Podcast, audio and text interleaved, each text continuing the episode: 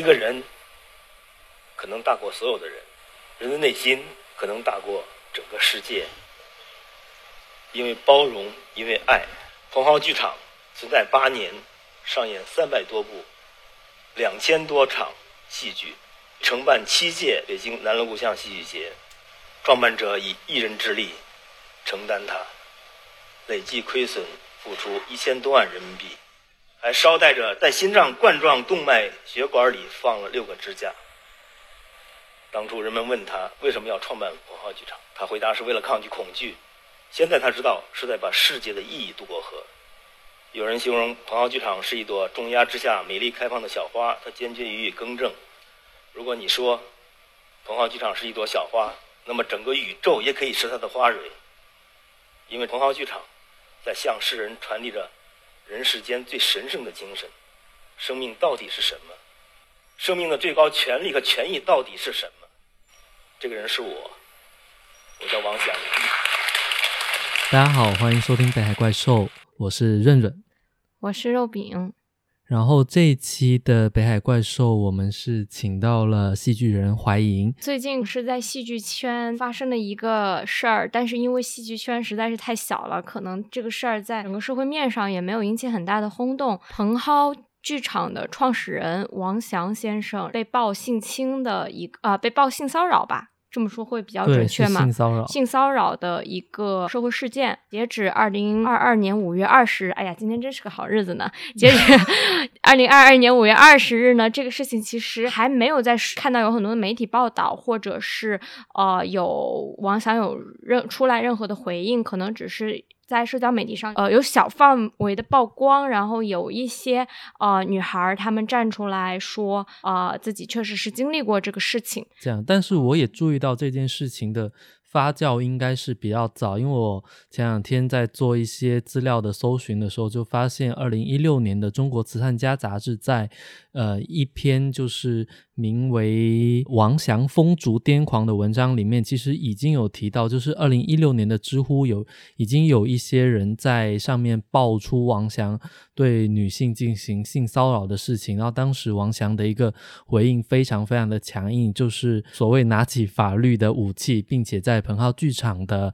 公公众号上面。发了一个很官方的回应，然后我觉得那个回应也真的写的非常的出奇，就那个文体简直让人印象深刻。对，然后我们今天请到那个怀莹，也一方面是因为怀莹呃之前跟王翔也有过一点接触，然后另一方面，据我了解啊，从怀莹从那个高中开始就在戏剧呃圈子里了，然后也是在北京，就是算中国戏剧的中心吧。我看到很多人他站出来要支持蓬蒿嘛，我有。点好奇，说蓬蒿就是发展到十年多到现在，他在呃行业当中仍然是像他当年一样有这么中心的一个地位吗？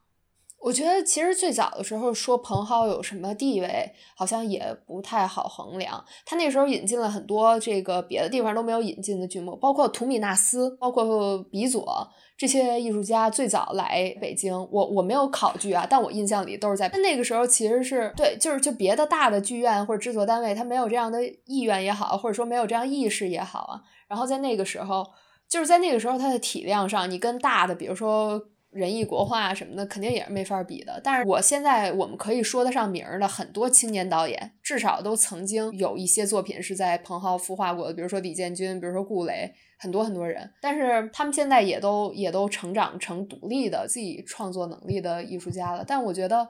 你就说他对于年轻人的这种培养，我觉得这个事儿还是挺不可替代的吧。中心说不上，就是但他有他不可替代的价值。比如说，我现在有搞电影的朋友跟我说说，哎呀，还是搞戏剧好哈。你这电影没个一百万我就拍不出来，你弄个戏可能有个五万十万的你就演了。然后我心里就会想，我这个体量是什么呢？可能就是七七，然后或者彭蒿。我会想，我的一个孵化式的作品，我的第一站，如果我不是有有什么学校的背书，那可能这就是我的第一站。其实我高二年级的暑假，我就跟过一个戏，现在已经很有名了，叫《杏仁豆腐心》。文化剧场的创办人、艺术总监，也是一名牙科医生，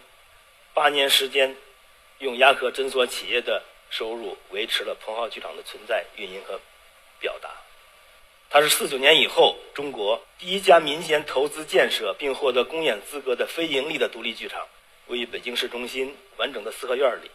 为什么创建它？那是一个举国发展为 GDP 论甚嚣尘上的年代。二零零八年，我会最先感受到那种灵魂被匮乏所挤压的巨大恐惧。当剧场也被低俗和败军充斥，当我的三个牙科诊所连发数起招聘启事，面谈几十个人也找不到一个具有深刻人文内涵的医生的时候，像发了疯一样，一定要建立这样一个空间。否则，内心永无宁日，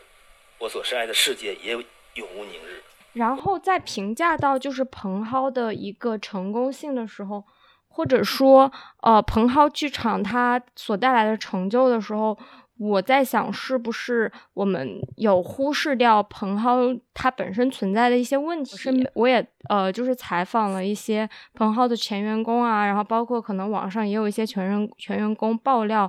就是王翔他在蓬蒿的管理上，然后以及的运营上都，呃，有一些可能不太合理的地方。就比如说，在那个前面那个中国慈善企业家的那篇文章里，就有写到说他在管理上事无巨细，任何事情都要拍板拿主意，越级指挥，随意分配工作的事时有发生，就导致那可能在工作当中下属就会觉得就是比较不舒服嘛。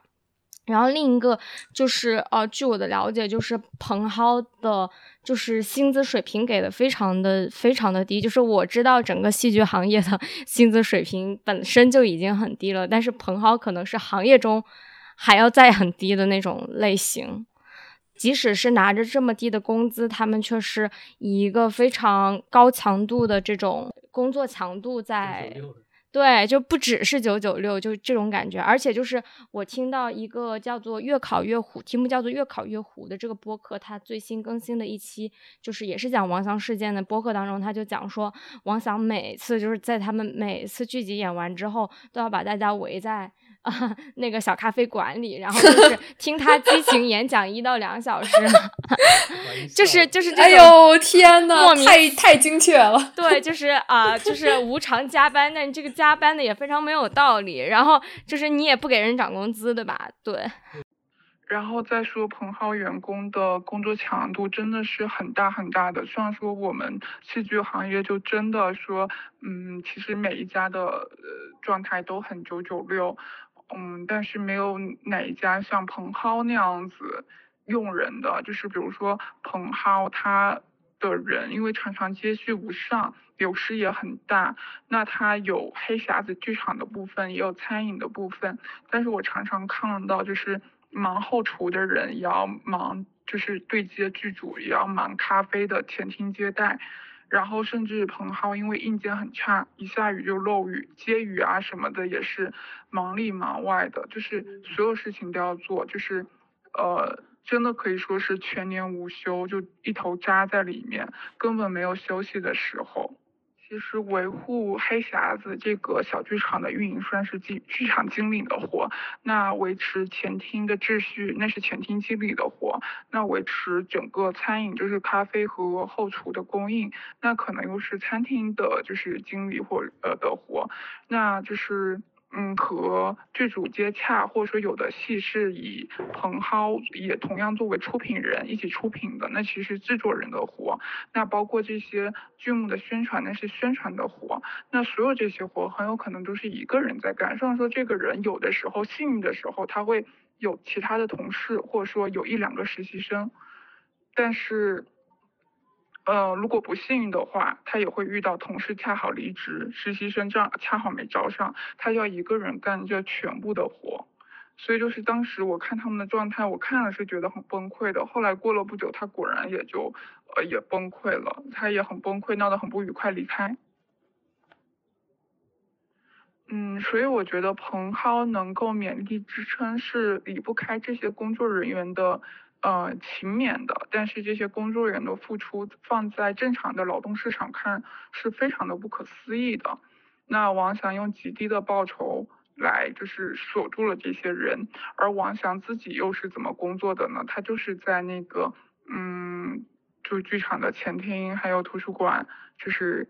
呃 聊天、性骚扰，以及有一次泡泡玛特找到彭浩想要合作，王翔把他们骂走了，就是说就在意就是他们这么商业的东西，怎么可以来玷污就是呃就是他的剧场艺术，他的心血，所以我觉得。嗯，我前面下午也有表达这意思，但可能没有表达意思到位。就是我觉得，嗯，王翔对彭浩的整个带领的走法也很也很奇怪。你翻一翻就彭浩的公众号，你稍微往往上翻一翻，会有那什么。啊，保保住蓬蒿，就是保卫蓬蒿，王翔呼吁什么的。在我一九年，我才第一次去到蓬蒿，那次给我印象太深了。就是一进去，他那个前厅，从天花板到地上那么高的距离，挂着红红色的巨大条幅，上面就是保卫蓬蒿，王翔呼吁的全文。我当时觉得太震惊了，就是为什么王翔要写那个，是因为。呃，蓬蒿作为四呃就是胡同里的就是四合院落嘛，嗯，后来有一段时间是说就是要这个院子要被收回，那么这个独立剧场也就不复存在了。于是王呃王翔就在网上呃就是发众筹，希望大家给蓬蒿捐款，来把这个院子买下来，以保这个院子能继续做。反正他就不断的发众筹，不断的发众筹，然后呢，最后把这个嗯院子给买下来了。但是他的名字写的是王翔，就变成了王翔的私产。我可以理解那个时候蓬蒿的经营很难，或者说一直以来蓬蒿的经营都很难，是因为蓬蒿它只有七排座位。其实说实话，它只有一个黑匣子剧场，它只有七排。这在我们业内，我们不认为他有招写能力，因为你知道，就是戏剧和电影不一样嘛，他毕竟演一场就有一场的编辑成本，而他总共也就才七排，也就是说他票卖爆也就只能卖七排的票，那这样子就是他即使票房是爆了的状态，他整体的票房体量是非常小的，但是演一场又要有一场的成本，所以这个他们是很难赚钱的，但是他们一直没有改变过。然后我理解彭浩的难处，呃，然后呢，我我也不反对众筹，但是我没有想到他会把这个东西做成那样的，就是 大，就是类似于大字报一样，甚至比大字报要庞大很多很多倍，是从天花板垂到地上那样的，就是条漫条幅，红彤彤的，我一进去，我感觉就跟 闹洞堂就是一样的，闹洞房一样的，就是。嗯，那是我第一次去到蓬蒿，给我的冲击太大了，我就觉得那里怨气太重了。业内有个很有名的，就是也是小剧场经营人，是位女性。然后有一次王翔有个戏呢，他向这个小剧场想要就是呃在这个小剧场演，那我们当然就理解为租场啦。那租场就涉及到场租嘛。然后王翔就非常的震惊，就是一副我跟你。就是谈艺术，你跟我谈场租的那种，呃，就是震惊感，就一副就是你们怎么就是这么就是功利，就是还要向我收场租。王翔当时非常的不能理解，不能理解就算了嘛，那这个合作这个生意也就当没做成，也就不租也就罢了。但王翔末了就来了一句，就说那个。嗯，那个那家小剧场的那个主理人嘛，就那位女性嘛，说她将来是要跟我结婚的，弄得前去那个谈场租的工作人员真的是愣在那里了，就是没有想到这场谈判的结尾点是王想在那里大放厥词，说他将来是要跟我结婚的，就就很很疯癫的状态。呃，这个这个话还是挺。挺挺挺多的，就是结婚也好啊，然后就是比如说这是我的妈妈，我是你的爸爸，就是还有伦理哏这一块，都挺多的。就是我经常会听到，也不能说经常吧，就是有的时候会听到，就是王老师这个大发脾气，然后这个对一些工作人员，然后嗯，但是后来发现其实都不是什么那么大的事儿。你要搁现在说是 PUA，那就是也不太过分。就确实是有这么一个情况。对，这也是为什么我说。呃，好多人就是会把受惠于蓬蒿和受惠于王翔就是区分不起来。就在我来看，首先啊，就是说你不得不承认，这个我们受惠于的蓬蒿是包含着这种压榨的。但另外一方面，我很想说，我是受惠于很多其他的具体的人，比如我在中学的时候有丹丹，有慧慧，然后还有那个小孙哥哥，当时是搞那个舞舞台技术的，然后还有。呃，当时小胖，现在蓬蒿那厨房上面那个画的还是小胖那是画像，就他在厨房做饭，然后我还吃过他做的，每一次去点饮料，然后都是他做给我，然后现在是李波做给我，然后所有的这些人，而且我去的，我我吃的东西，我喝的东西，我们演出用的技术的东西，然后我坐的椅子，每一块椅子是谁在清扫，就对于我来说，蓬蒿他绝不仅仅是一个呃王翔的。产物就是你要说我受惠于蓬蒿等于受惠于王翔，那我觉得那上述这些人他们要怎么被看见呢？对吧？所以我也很不愿意，就是说把抵制王翔扩展为抵制蓬蒿，因为不是他一个人的劳动成果。然后甚至包括钱，你看蓬蒿门口那个大牌子，你会发现他感谢毛维涛、蓝天野等等很多人为这件事掏过钱，受惠于蓬蒿，不是受惠于王翔，所以。我刚刚产生了一个很邪恶的想法，就是我看到很多在支持啊蓬蒿的，都是一些可能是曾经受过蓬蒿恩恩惠的这个学生也好啊，然后比较早期的一些呃戏剧人也好啊，他们可能觉得说蓬蒿培养了他们，然后所以说才会有一种比较。感恩戴德的一种情绪，我不知道这是不是也是是王翔他去找到他自己的一种存在感的一种策略，或者是他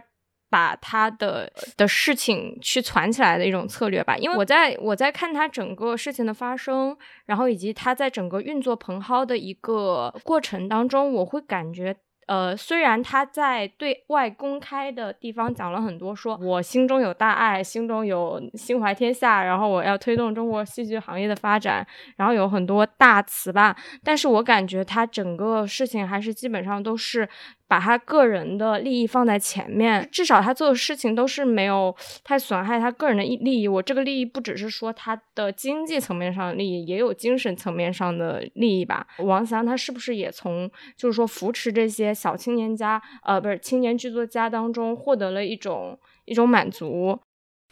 有一次，我对一个朋友说：“我做蓬蒿剧场是为了你的孙子。”他一愣，问我为什么。我说：“你来看戏，其中的美好、温暖与意义。”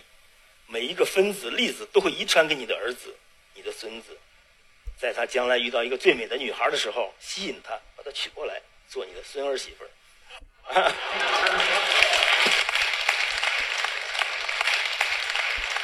我借款两百万作为发起资金，成立了北京蓬蒿公益基金会，希望更多的人为了自己最深最终的利益，捐给蓬蒿基金会，以保有社会资产形式入股合伙企业，帮助蓬蒿，帮助我。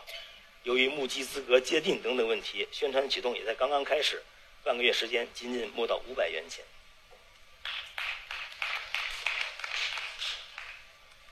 但是，我还是必须坚持做这件事情，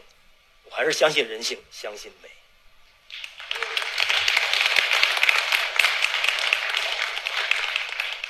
这个就让我想起了，也是可能是心理学里面的一个一个术语，叫做公共自恋者 （communal narcissism），翻译成公共自恋者或是一种 C C 型人格，因为 communal 就是社交性比较好，然后或者是宜人性比较高的。这种人格特征，然后这种自恋型的人格特征，他们可能会通过一些温暖性、宜人性的特质，会夸大自己的责任心，认为凭借自己的力量可以拯救世界，然后呢，会呃通过一个个体的能动性手段，然后觉得说来实现一些自我的动机，比如说是特权感、自尊或者权力的自我动机之类的。对我刚才其实，在最最最开头的时候，我就提我，我觉得他这 NPD 倾向还是挺明显的。你说这就是一 NPD 的一种类型。首先，我我最内心最深处的感觉就是，包括我之前跟润润也也也说过，我通过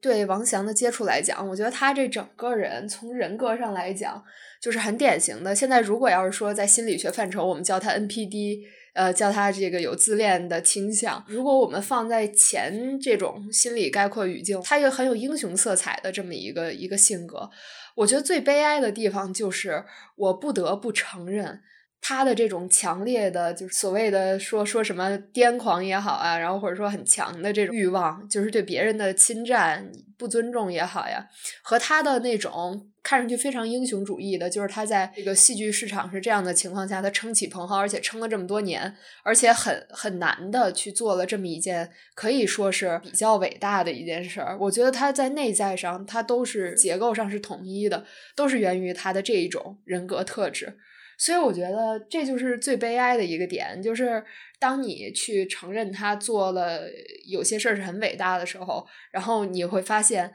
就是这个方面和他做的非常非常让常人难以理解的这种不尊重的行为的是同一个，就是从从从他的结构上来讲是同一个性格的正反两面。生命是可贵的，甚至是可敬畏的，但是还有一些支持生命、使生命活下去的东西。那便是对无限的渴望，对生命本身战力般的惊喜，对善美的承认和向往，对理想的热度，对陌生人群的关注。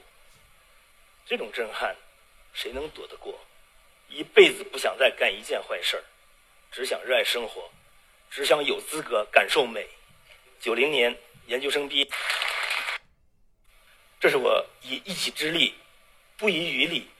殚精竭力坚持做蓬蒿剧场的全部，需要理由和动机。你刚刚讲到，就是王翔身上能够看到。某一种英雄主义和癫狂人格的一个同一性，从王翔的身上能推出说，正是因为他同时有这些特质，才能够创造这么一个伟大的事情。我个人会在怀疑这个事情，它是不是一个必要的条件。也就是说，一件呃伟大的事情，它是否必要是由这样一个人，比如说他必须是一个魅力型领导，说话有有非常强的煽动性，必须要在管理上是一个非常极权主义的，然后事无巨细的，他必须要在精神上施暴的一个状态，才能够去把蓬蒿做起来。因为我知道很多对于蓬蒿的支持和保护的人的出发点，都是出于觉得蓬蒿它作为中国。第一个民营的剧场，在早期的时候推动了中国戏剧行业的一些发展，呃，比如说是一些引进的国外剧集，支持很多青年的剧作、青年的剧作家，然后演员在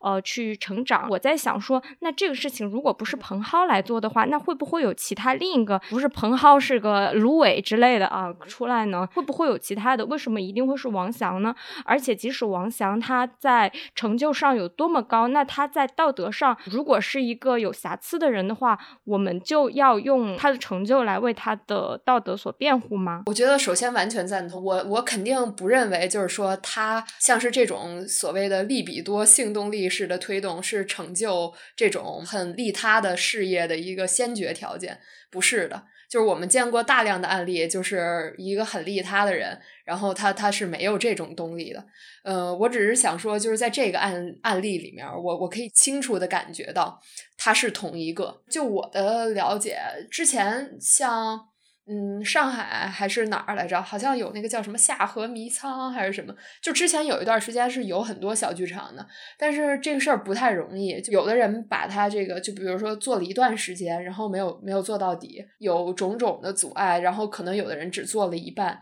然后彭浩我们也不知道他会开到什么时候，很可能有一天他也就没有了。我个人是不认同功过相抵的。就我不认为一个人做了好事儿，他做了坏事儿，然后这两个之间他是能抵消的。就是如果一个人，比如说他救了十个人，他就有权杀一个人，那这就太可怕了。所以，我我真的不认从功过相抵。但我想强调的是什么？我不认为就是。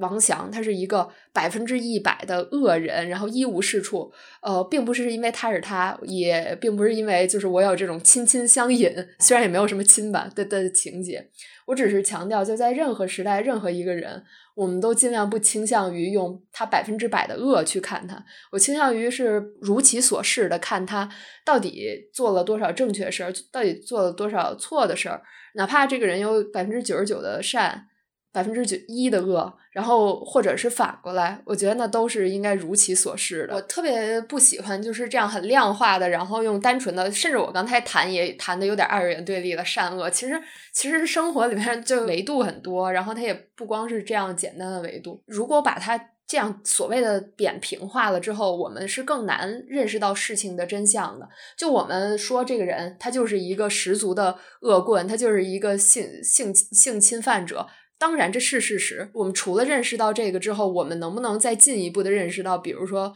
他为什么会有这样的性格，然后为什么这么长时间，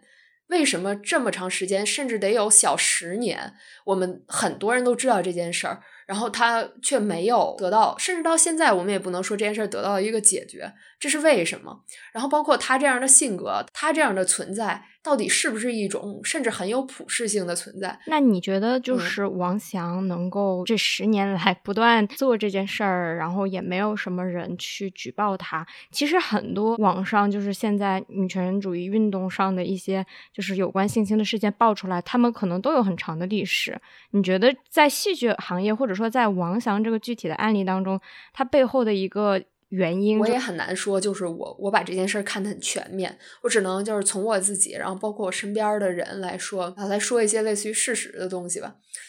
就比如对于我来说，呃，有很多人会问过我，就是说你你到底就是有没有被王翔有过这种类似于性骚扰的举动？我印象比较深刻的一个就是，比如说我上中学的时候，那会儿我还我还我还挺小的，还没成年，可以说我在蓬蒿看戏，呃，当时蓬蒿剧场的艺术总监还在吧，也是一个女性，然后我们就在很公开的场合，然后他就说那个很开玩笑的说这个，哎呀，我还没有亲过女高中生的脸颊呢，你可以让我亲一下。然后当时我愣住了，我也不知道作何反应吧。然后我就被亲了一下，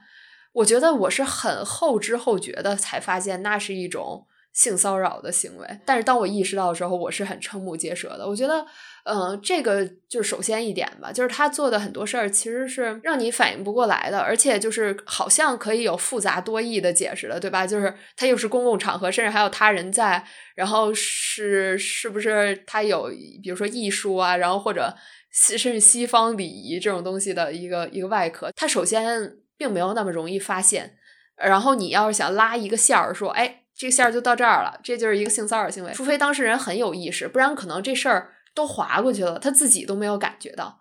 因为我们当面对一个可以说是长辈的时候，你你很难就及时的知道这线儿在哪儿，所以这个事儿大家一般都很难意识到，也很难去说，在很长一段时间内应该就就不会有被意识到吧。然后。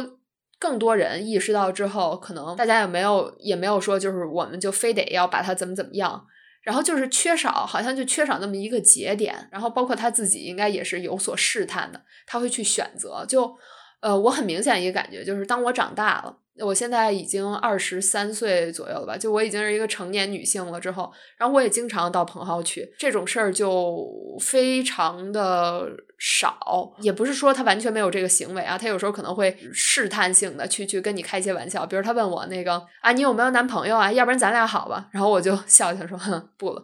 然后他就会给自己打圆场，说啊，那个啊，天呐，你看你怎么拒绝的这么生硬？然后他就。一就是开个玩笑就走了，所以说其实他会筛选那些不敢去顶他的人，他可能就就挑软柿子捏，就是有可能也有这种，就是总之他会挑选，我觉得他会筛选人。而且他会试探，就那个曲线有点平滑，导致你意识到的时候，可能已经有点晚了。所以这事儿就一直在一种很灰色、很灰色的那种地带里滑行。呃，你觉得会不会还有一个原因？因为我自己会有一个小小的猜测，比如说像戏剧圈，或者说相对艺术的圈子，可能大家对于就像你说的西方的礼仪，或者说身体上面相对奔放的一个。接触就在，尤其是在公众场合上面，大家会觉得更没什么。就好像我会看到有一些女孩子，她们当时下意识的，或或者说她们去说服自己的一个反应，就是说，哦，她可能是个艺术家。像你刚刚也提到一点，就是她，诶，这个可能是她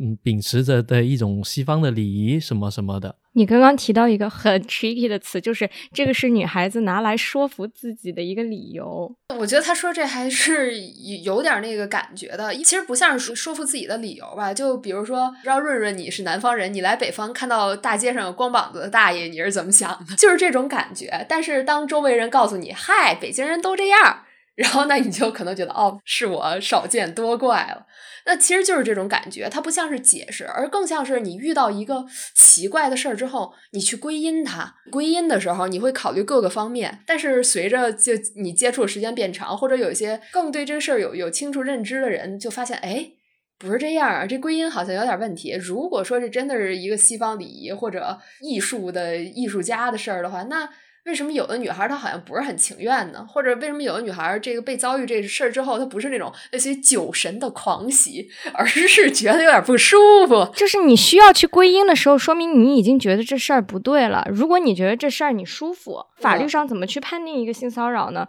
是被骚扰的人他自己感觉到不舒服，就已经是构成性骚扰了。而不是说哦，你这个行为的尺度有多大？我觉得不管王翔做了什么，而是要看那个女孩她自己的感受。另一个就是 王翔，他确实他的行为也不止步于啊亲吻啊拥抱啊。就是他还是有一些，就是大家在网上都可以搜到嘛，就是说邀请女生去他家，然后放部电影，美酒配蜡烛，然后就说，哎，你要跟我一起睡觉吧。你刚刚讲的这个就让我想起了有一本法国的小说，就叫《Consent》，它就是揭露法国一些男性的知识分子，他就是很喜欢去追求或者去和那些小女孩去 flirt。为什么呢？就是因为小女孩容易控制，然后一旦这些小女孩长大了之后，产生了自我意识之后。比如说，他们到了十八、十九岁，或者是二十出头了，可能可能欧洲女性比中国的可能更早熟一点，有女性的自我意识的时候，那这些男性的知识分子就会一下子就炸掉了，然后就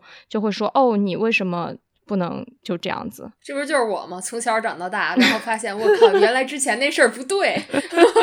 现在终于指指指大爷说：“大爷，你错了，不应该光着膀子，大爷回去穿衣服。”这样子的话，就目根据目前的这个事件的发展，那彭浩肯定也会受到影响。那你会支持说大家就是呃抵制彭浩吗？我觉得就是声讨，对于王翔本人的声讨，我我觉得我是无比的赞成。就是因为我很多朋友，他们可能都很义愤填膺的来问我对这事儿怎么看，我就一概回回答说，我对这件事儿态度很暧昧，而且我的悲哀胜过愤怒。他们有的人就会说啊，那比如说我表达愤怒，你会不会觉得不爽啊？然后或者怎么样？我也不会。我说如果你需要我提供什么。哎，就是佐证，然后说你们这件事儿的真实性是怎么样，我也可以提供。就是就是要分开看的，就是这一件事对错很明显，而且该怎么办就怎么办。就是我我首先我很清楚，我现在发表的观点绝不是最政治正确，也绝不是最省事儿的，就直接说他就是一大滴，然后就大大坏蛋，这种是最省事儿。但我觉得省事儿的事儿是没没有什么帮助。然后那个男男性朋友他跟我谈论的是什么？那那男性朋友是我一个 date 吧。然后他说：“哎，其实你发现没有，就是他们说的好多事儿，就是我也对你做了。”我说：“是的，但是这不一样。”他说：“对，那你怎么在实践里边区分这个求欢和性骚扰呢？因为求欢也是有试探的。说实话，实话实说，这件事儿对于我来说，它是一个至今还还还很难想清楚的事儿。这肯定里边最显著的一个事儿就是女性意愿的问题。我我止不住的去想，就是当我自己遭遇这个事儿的时候，我觉得这也是他最。最难以防范，就在发生的时候难以防范的一个点，是因为我刚才说它那个曲线很平滑嘛，导致你自己其实没有一个点让你意识到，明确意识到，哎，我现在有点不舒服了。你你是很混杂那种感觉，比如说紧张啊，然后或者比如说稍微有点尴尬呀，有点不好意思，然后有点社恐，哎，都混在一块儿。当然，我现在可以清楚的知道啊，这事儿，哼。他就是想试试我，是吧？那那我告诉你，我不是那人啊。然后用用一个笑话给他搪塞过去。但是在我还没有这样的经验，在我还是一个中学生的时候，我的反应就是我觉得很复杂，我我分辨不清楚。所以这个其实是它危害性最大的点，就是它没有那么就没没有教科书上说的那么好去辨认，就是说啊，这是女性欲意愿，它它它到底是什么一个边界？就是让我让我觉得最奇怪的点，就是好多人就其实是那种立刻划清界限型的。我觉得就是这种一个反对的声浪里面，它其实细分出很多不同种的声音的，总有一些这种亚类型让我觉得其实是不寒而栗的。好像在网络上面冒出来很多的声音，比如说有一些人他可能之前对那个彭浩对于王翔并没有那么多的了解，然后他们的这种情感或者说他们的愤怒是非常的简单，就想把他一脚踩死。然后呢，也有一些稍微可能对戏剧有一些兴趣或者有一些了解跟接触的人，那他们就好像企图把王翔塑造成一个，包括他对彭浩。的经营或者说维持，似乎也是出于这样的一种像是性动力一样的东西。但是我们上一次聊的时候，我感觉到你的观点好像是这两者之间是在深层，或者起码他在一个人的呃心理结构上面，或者说心理动力上面具有某个程度的同一性。我自己也比较支持的立场就是王翔他应该为他自己做出的行为去。负责嘛，就是他做出了什么呃不好的事情，那可能需要一定的处理。但是就是彭浩不不能因为王翔的事情就被抵制，但是又因为就是说王翔和彭浩之间有太千丝万缕的关系吧。彭浩现在的房产就是整个是王翔的嘛，所以，嗯，我看到一定的一些一些朋友的观点，可能是觉得说，因为我们现在就是刚刚也提到说，王翔的这个行为确实你在法律上其实没有办法去举证他，那这样子就要放任他，然后永远都。没有办法得到一个一个一个结束吗？或者是没有办法得到一个改善吗？那我们有什么样的行动可以更好去来改善这件事情，来改变这个事情的走向，而不是让他继续去为非作歹呢？因为他这个行为可能从法律上你没有办法给他定罪，没有办法使他受到应有的惩罚，那大家的那种正义感或者正义感而来的愤怒是有一点无处发泄，就是你没有办法使他。受到惩罚，受到损害，那这个时候好像彭浩是一个唯一能够 使他受到损害的，而彭浩又又因为是他所所非常珍视的一个事业或者一个作品吧，就是王翔是不，就是几乎看起来是不可能跟彭浩解绑的，对我觉得不太可能。就我觉得我们的意识可能可以做出一个很模糊的、很复杂的，就我们对我们的意识可以做出一个非常详尽的一个描述，但。真的好像只有一双手一双脚，当你去做行动的时候，你好像只能有一个指向一样子。在理智上面，我们可能都能知道说，呃，那个王翔跟彭浩之间是分开的。那个彭浩他，呃，事实上为中国的这种青年的戏剧做了什么什么，他的地位是什么什么。但王翔做了这个事情之后，我们要怎么办呢？我们以前其实也出现过类似的事情嘛，就是有关呃艺术家的作品跟他个人的人品的问题。就比如说呃，Woody Allen 他的就是性侵的丑闻出来的时候，可能也会有人说哦，那我们就不去看他的作品就行了，或者是或者是就是大家自己会有自己的立场。但是呃，彭浩继续存在，那王翔继续存在的话，那彭浩的员工就会继续受到王翔的剥削，然后王翔就会继续。再去性侵很多的呃小女孩，或者然后可能会带来一些好的影响，但也能也会继续的造成一些负面的影响。所以我会觉得说，在现在的这样的一个情况下，其实就是说，王翔已经成为了彭浩的一颗毒瘤。或者说他是他的负资产，就这个创始人就这样子，对他就是变成了一个负负资产。但从时间的顺序上，或者说从一个所有跟被所有，或者从一个人与物的关系上面，他又非常的难，就是在于说，其实是王翔先于彭浩，确实是他创造了他，当然彭浩也成就了王翔。就是现在如何去对待这个负资产的问题，就变得很棘手了。而且我觉得，就是说，他跟 Woody Allen 的事件还有一点点区别，就是说，他那个他毕竟是电影，他毕竟是一个作品，就你只要不放他，他可能就在那儿。或者我们也可以就真的是认为所谓的作者已死，然后以一种文本的中心论，就直接去看这个作品，而不去看他这个作者。但是呢，王翔的这个作品恰恰就是彭浩。呃，当然他是他的一个主创者吧。但是我不是说，呃，他就是他一手办起来。我觉得他肯定也有像你说的，有很多其他人的一个共同的努力，共同促成了这件作品。但因为他这个作品，它其实是一个空间，是一个机构，是一个企业实体。对，确实是从王翔的案例中，从 Woody Allen 的案例中，能够推出在他们俩的 case 上是呃一体两面，但是我觉得这不能说我们就把他的这个负面的东西给合理化了。艺术不应该去成为道德败坏的一个遮羞布。如果艺术它带来的是他对别人的伤害，那这个艺术，嗯，它又有什么意义呢？就是他即使成就了这么高的艺术，但最后这个艺术的。背后，这个艺术带来的是给别人的伤害，给别人心里留下的伤害。那这个艺术它到底是一种伪善，这还是一种什么东西呢？这也是为什么我说我在看乌迪·安伦的作品的时候，我不能不去想。我觉得这个这个这个人或者这种倾向还是挺危险的。就是从某种程度上来讲，这对我的观看也产生了一定的影响。就是我我不能做事而欣赏。对，而而没有别的感受，我觉得那那是不可能。我觉得这个事儿也是一样，这就是很令人悲哀的点，就在于这儿，就是它是不可分割的，就是那种恶之花的感觉，这样就开出来了。然后你你不可能说把它就是特清晰的拆解开，让它这个好的归好的，坏的归坏的，然后你拆解不开，因为它是整一在一块儿了，所以它真的就是挺令人悲哀的。你一想到就是。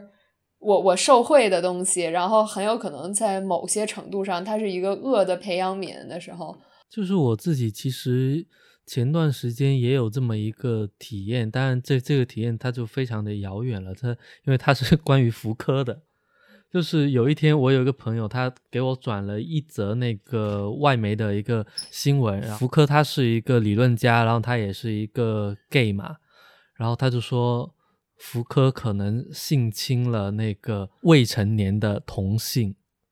就是说他可能玩男同，然后我就会觉得说，这这这件事情在我心里造成的那种崩塌，它很遥远，好像很远很远的地方有一颗什么核爆炸，然后我现在还没有听到声音，那那种感觉，就是我觉得王翔这种就像一个鞭炮一样，他他比较近。但它也清晰，然后就这一下，但是更遥远的、更大的东西，我我到现在我也不知道怎么去去面对这个事情。但因为它不那么日常，所以可能我也不不需要怎么去去面对它。但是我有时候也会在想说，那我们如果对于一个像福柯这样的理论家、哲学家，也采取这样的一个态度，就就就说哦，他在道德上面是做了一件让我们完全。不可 理解、不可饶恕的事情，而且他是一个研究权力的人，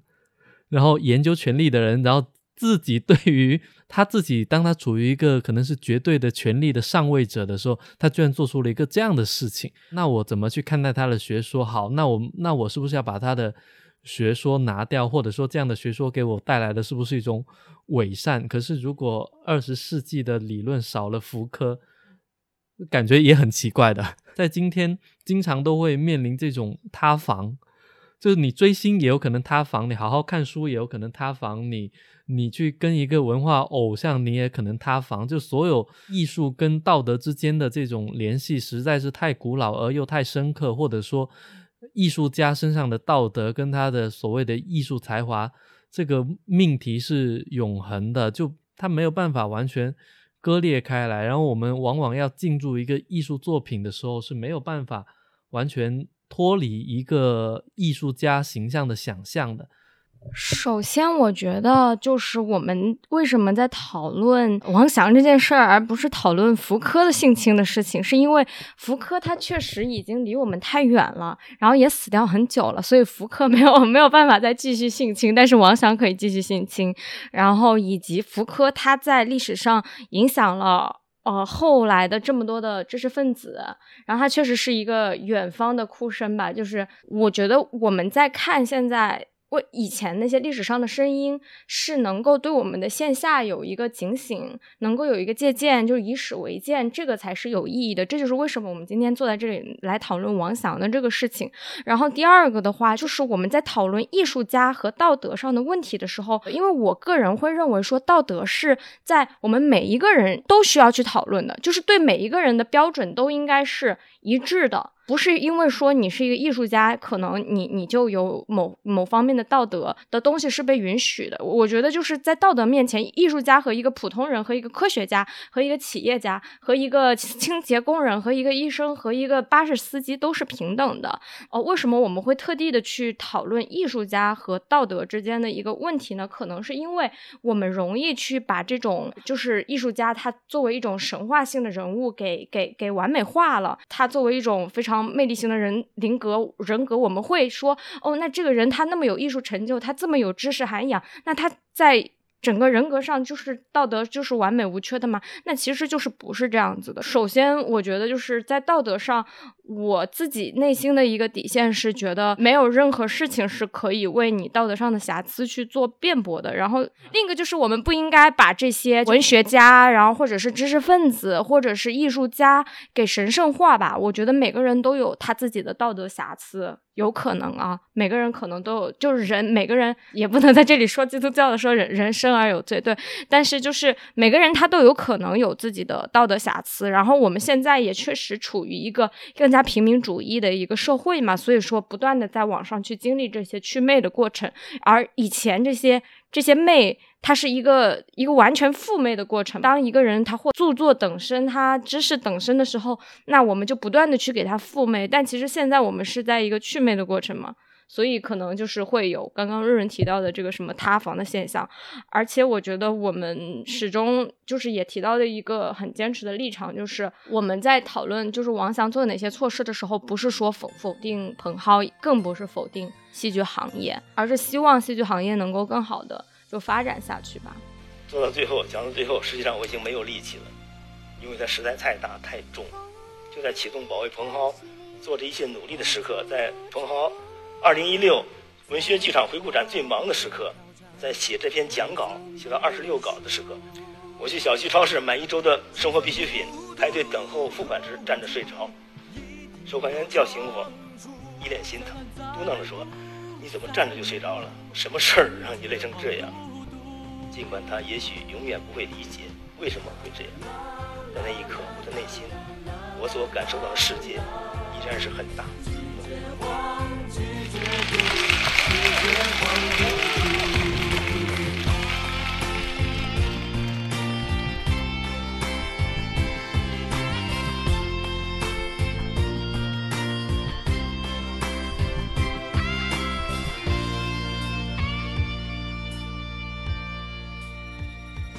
作为一个女性，我我说实话，我看吴迪艾伦的作品，我是会感到不适的。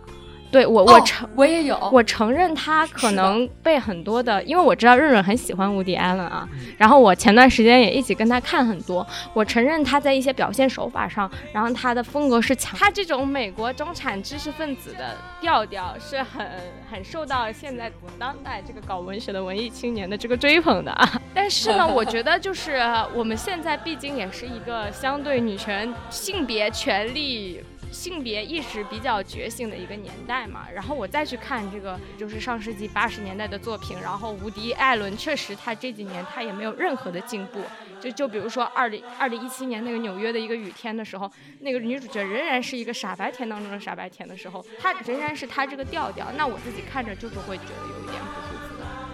我觉得吧，就是说你刚既然都可以说福柯已已经去世很多年，考虑一下。伍迪·艾伦的年纪，我觉得伍迪·艾伦也即将复刻了，好不好？就他都……你还是在拉我一起看啊？就他都已经八十多，快九十了，就那大爷他都光了一辈子膀子了，你要他突然穿那个羽绒，他穿不上啊！他真的得体不了。对，我知道他是这样的。我我觉得啊，嗯，就是我觉得我我也是作为女性，而且看到 Woody Allen 不太适应。我觉得倒不是说一个所谓的哪个时代的文化问题，就是我能看到他人格的一些边角。就比如说《犀利传》，他那种就是扔到哪个堆儿里就是哪个人，这这个事儿太常见了，而且很有普适性。嗯，就是你能感觉到是他的哪一种特别想要融入他人的，就是比如说在 NPD 的那些人里面，他这个其实就叫做那个镜像移情的阶段，对吧？是吧？就是我先不展示自我，我先看你喜欢谁，然后就变成谁。其实他不是哪个时代的哪个性别的问题，而就是说这种人，就是你感觉到他背后的那种。就特别渴望认同啊，然后就是特别敏感。哎呀，你好像你们节目是可以直接说这个词儿的，可以。那就是对呀、那就是他的变态心理嘛，让人不适。所以，就是其实是这个东西。我刚才说的其实也是这一点。付鑫在他那个文集里边也有说说那个呃，如果你要确定自己通情达理，那要大任其性，然后这样你的就是你才更可能就是成为更好一层的艺术家。我刚才所说的倒不是说艺术家呃现在就是被祛魅了之后，你发现他原来有很多道德问题，而是我认为就是当你有很强的表达欲。的时候，我们就是去探究这个表达欲的生成，然后或者说他的才华，就是他对世界为什么这么敏感，然后他的那些异样的、异于常人的，我们看起来很精致的感触，他的心理成因到底是什么？就是如果你深究下去的话，你会发现，就是它的相关性是有的，就是他的道德问题和他艺术才华上边的相关性，它是有的，就是我们不能不承认这一点。这一点我也是认同的，就是就好像说我自己在看他的电影的时候，我觉得我也是能知道说他这样是不对的，或者说我也能带入，就是说，哎，我知道从一个女性的角度，她会怎么感到不适，就这一点我是能看出来，但我好像没有办法阻止我自己发笑，就是对他呃作品里面其他的意义的一些部分，我还是会发出。我靠，不是真的，哎，这个可以说吗？要是不能说，到时候你们剪了就得了，就当咱聊天了。对，是这样的，有我之前有一个那个，就是跟一个呃一个南欧国家的一个男孩短暂的在一起过吧，后来就是也分开了。当然了，人家肯定也有他好的地方嘛，但是我个人就是对他就是过于个人主义的地方和过于自由散漫，然后然后自我不考虑他人感受的地方，我是接受不来啊。他当时就超喜欢伍迪·艾伦，但是那会儿我就特无感。然后之前有段时间是出于业务学习的目的吧，我就集中看了伍迪·艾伦。我想我可他妈的是明白怎么回事儿了。对，对不起，以后 以后 dating dating 的时候要谨慎，千万不能和喜欢伍迪·艾伦的男孩子在一起。所以 Woody Allen 的作品的艺术价值就在于它成为以后的女孩子恋爱的时候的一块试金石，就喜欢就向左，不喜欢就哎我我们到房间里谈一谈。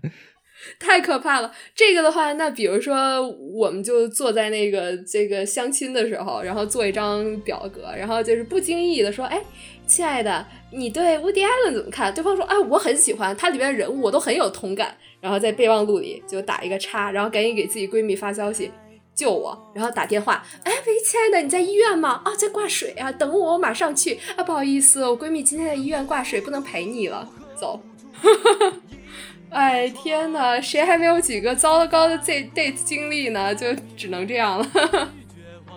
哦，就是另外我还挺想说的，就是就是这件事儿，不管怎么样，我真的是很希望大家就是少洒唾沫，多掉眼泪。就是就是一方面，在很多有有一些人，就是我曾经看到他们，比如说在彭浩的这种各种庆典上啊，觥筹交错，然后。这事儿一出，就立马跳出来正义直言。我觉得，我觉得为正义直言肯定是令人佩服。但如果你跳出来太快的话，我就不得不思考这是出于正义还是私心了。所以，就是我还是倾向于，就是大家对为这件事撒唾沫的同时，就是尽量为我们刚才讨论的这些，就是人性里边可能有有的悖论啊，然后为这个事儿它整个的结构，就是它它的。复杂扭曲啊，然后包括为这些女孩儿，就是尽量的多流眼泪，这个少撒唾沫，我觉得是挺好的。对，我觉得就是除了眼泪之外，还是要多多就是笑一笑，多努力啊，然后推动这个呃中国戏剧行业的发展啊，大家都出去看戏啊，虽然也出不了门啊。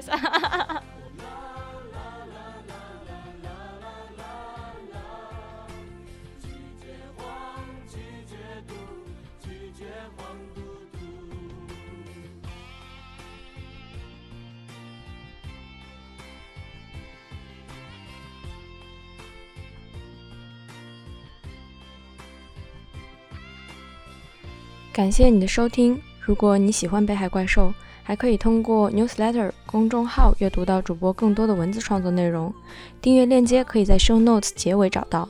当然，也真诚的期待你的反馈和支持。如果有一天我们能在城市的某个角落相遇，那就再好不过啦。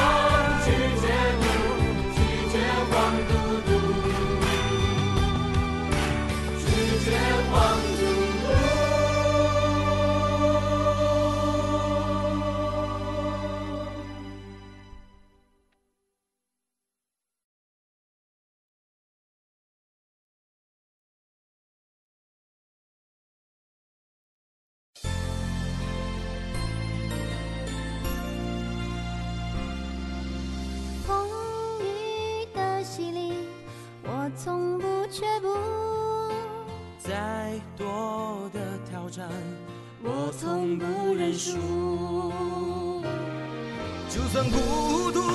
和无助，一定要闯出。再难再苦再迷路，拒绝黄嘟嘟。